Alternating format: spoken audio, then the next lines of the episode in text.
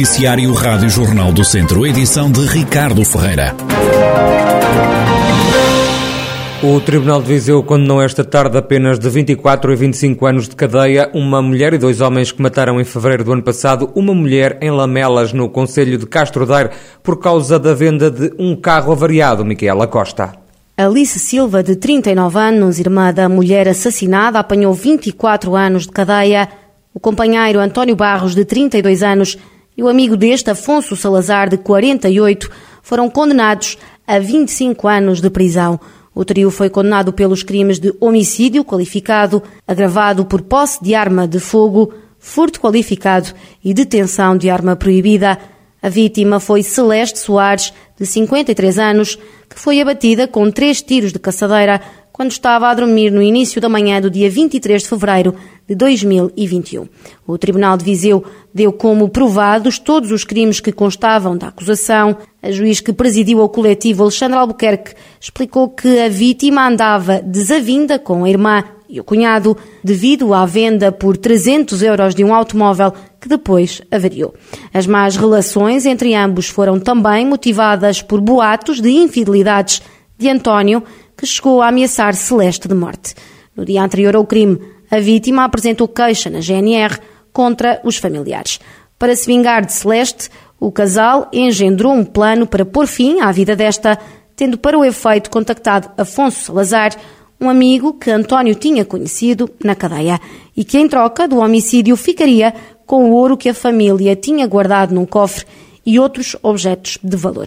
Na leitura do acórdão, a juiz disse que os arguídos agiram com dolo direto e intenso, sem fundação, remorsos, de forma violenta e a sangue frio, revelando um profundo desprezo pela vida humana, sem mostrar arrependimento pelos crimes cometidos. Alexandra Albuquerque classificou como arrepiante a conduta do trio e, já depois de anunciar as penas aplicadas, disse que os arguídos terão que conviver com estas penas pesadas, mas sobretudo e principalmente com o peso de consciência. Para além dos 24 e 25 anos de prisão, os três arguídos têm ainda de pagar 140 mil euros a cada um dos filhos da vítima. O arguído Afonso Salazar não assistiu à leitura do acórdão porque ontem foi alvo de uma intervenção cirúrgica. A juiz leu o acórdão a partir de casa porque está em isolamento por estar infectada com a Covid-19. À saída do tribunal, dos três arguídos, apenas o advogado de Afonso Salazar decidiu falar para dizer que ainda vai analisar o acórdão. Mário Taranta disse que não quer reagir a quente. Não posso dizer a quente, porque a quente fazem-se muitas asneiras, dizem-se muitas asneiras.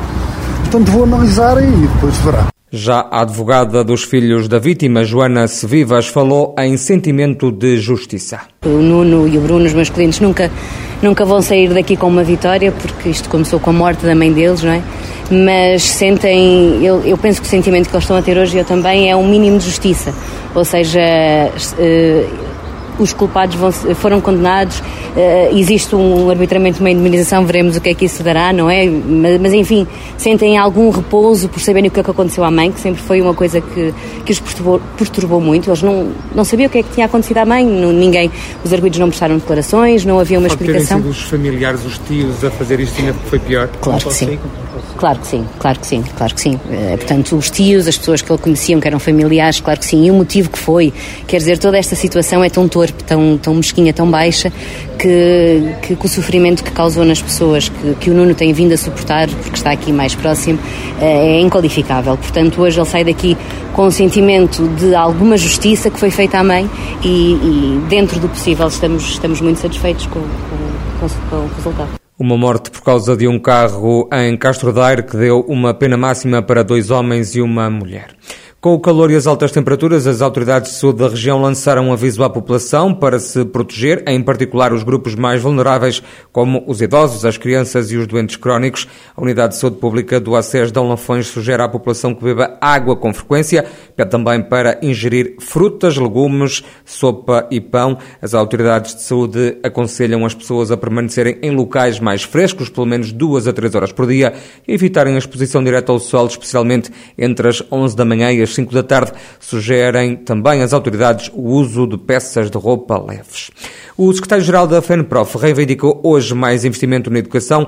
Palavras de Mário Nogueira na abertura do 14º Congresso da Federação Nacional de Professores, que começou hoje e termina amanhã em Viseu.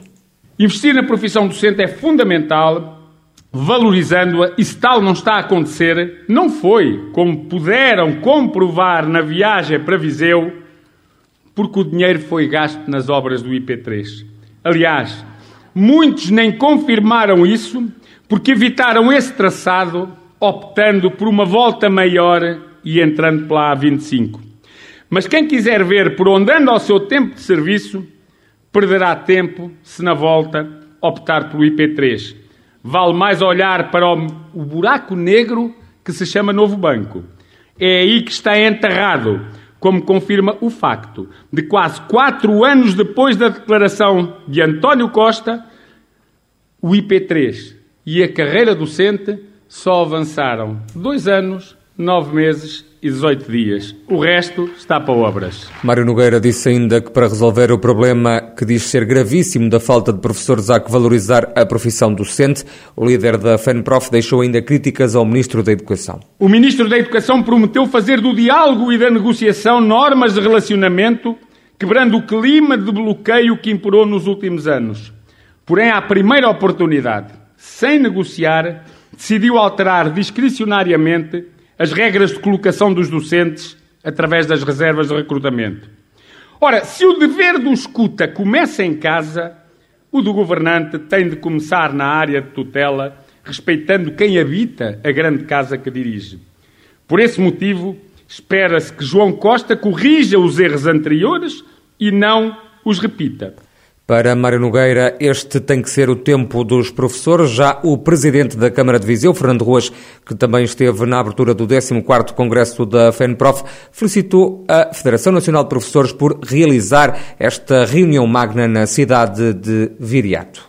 Nós não estávamos habituados a ter eventos desta natureza e, digamos, desta importância. E, portanto, quando se decide por organização de um congresso como este, que traz tanta gente digamos, ao coração de Portugal, nós só temos que agradecer porque é um contributo eficaz para aplanar as assimetrias e para lhes dar combate. Há bocadinho ouvimos dizer que eh, o atraso desta sessão de abertura se deveu a autocarros que vinham de Lisboa. É sempre assim, Lisboa chega sempre atrasada ao interior. O Congresso da FENPROF que decorre em Viseu conta com a presença de mais de 600 pessoas.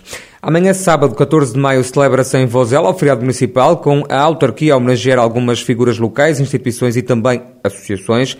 O presidente da Câmara Municipal, Rui Ladeira, revela o que vai acontecer durante as comemorações do feriado municipal. Este ano, 2022, destacámos o Alberto Correia, que foi uma pessoa muito ligada a Vozela, que nasceu em 1933 no Conselho de Águeda, mas depois veio viver os 14 anos para Vozela, onde teve um papel fundamental durante o seu percurso de vida, com a fundação da Gráfica Vozelense, e além disso também foi presidente de junta, freguesia, esteve muito ligado às associações, não só na prática de futebol na Associação dos Vozelenses, mas também nos bombeiros, na Sociedade Musical Vozelense e em outras instituições. E, portanto, teve um percurso extraordinário no Conselho e na região e, portanto, vamos prestar essa justa homenagem ao Alberto Correia como alguém que muito contribuiu para o desenvolvimento do Conselho. Depois também temos na área cultural o Rancho Folclórico e Etnográficas Capuchinhas de São Silvestre, que foi fundada em 2020, mas nós estamos a fazer de forma consecutiva o reconhecimento destas instituições que culturalmente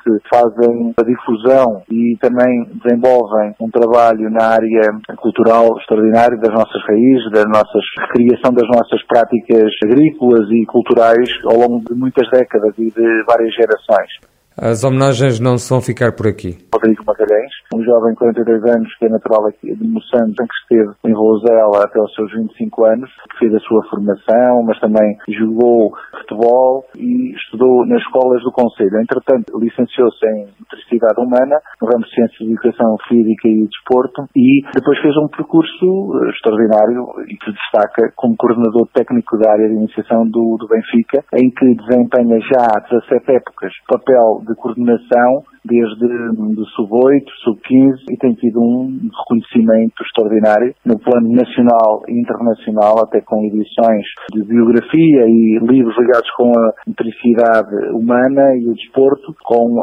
Benfica ganhou uh, a Liga dos Campeões na área de sub-19, júnior, e ele tem um trabalho estruturante muito forte neste sucesso. Portanto, para nós também é um enorme orgulho ter este jovem voselense a desenvolver a sua atividade com grande profissionalismo e reconhecimento no, no plano nacional e internacional. Rui Ladeira, presidente da Câmara de Vozela, onde amanhã sábado se comemora o feriado municipal, o dia de São Frigilo, uma data que vai ser assinalada pela autarquia com várias homenagens. Restaurantes de Mangualde, Nelas e Penalva do Castelo acolhem a partir de hoje até domingo o Festival do Borrego Serra da Estrela DOP. O evento gastronómico vai passar também por Celurico da Beira, Fornos de Algodres, Gouveia, Ceia, Oliveira do Hospital e Manteigas. É uma organização da Estrela Cupa, cooperativa dos produtores de queijo Serra da Estrela.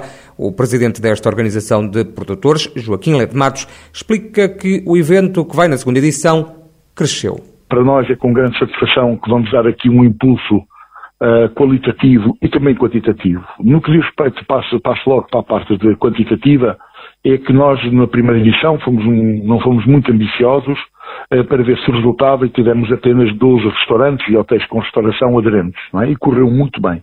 O impacto foi bastante positivo, o número de borregos uh, que foram, portanto, colocados na, nas várias, uh, nos vários restaurantes e hotéis com restauração no, no, nos três dias da primeira edição, o número de operadores também a certificado em borrego e o número de visitantes e o impacto que teve, portanto, ao nível da imprensa local, regional e também uh, nacional.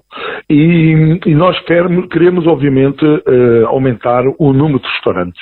Portanto, aumentando o número de restaurantes, neste momento vamos ter cerca de 30 restaurantes. Joaquim Lede Matos salienta ainda os planos que a Estrela CUP tem para o Borrego Serra da Estrela DOP. Queremos associar o Borrego à região Serra da Estrela, portanto o Borrego Serra da Estrela DOP, à região da Serra da Estrela, assim como nós associamos a Milhada ao Leitão.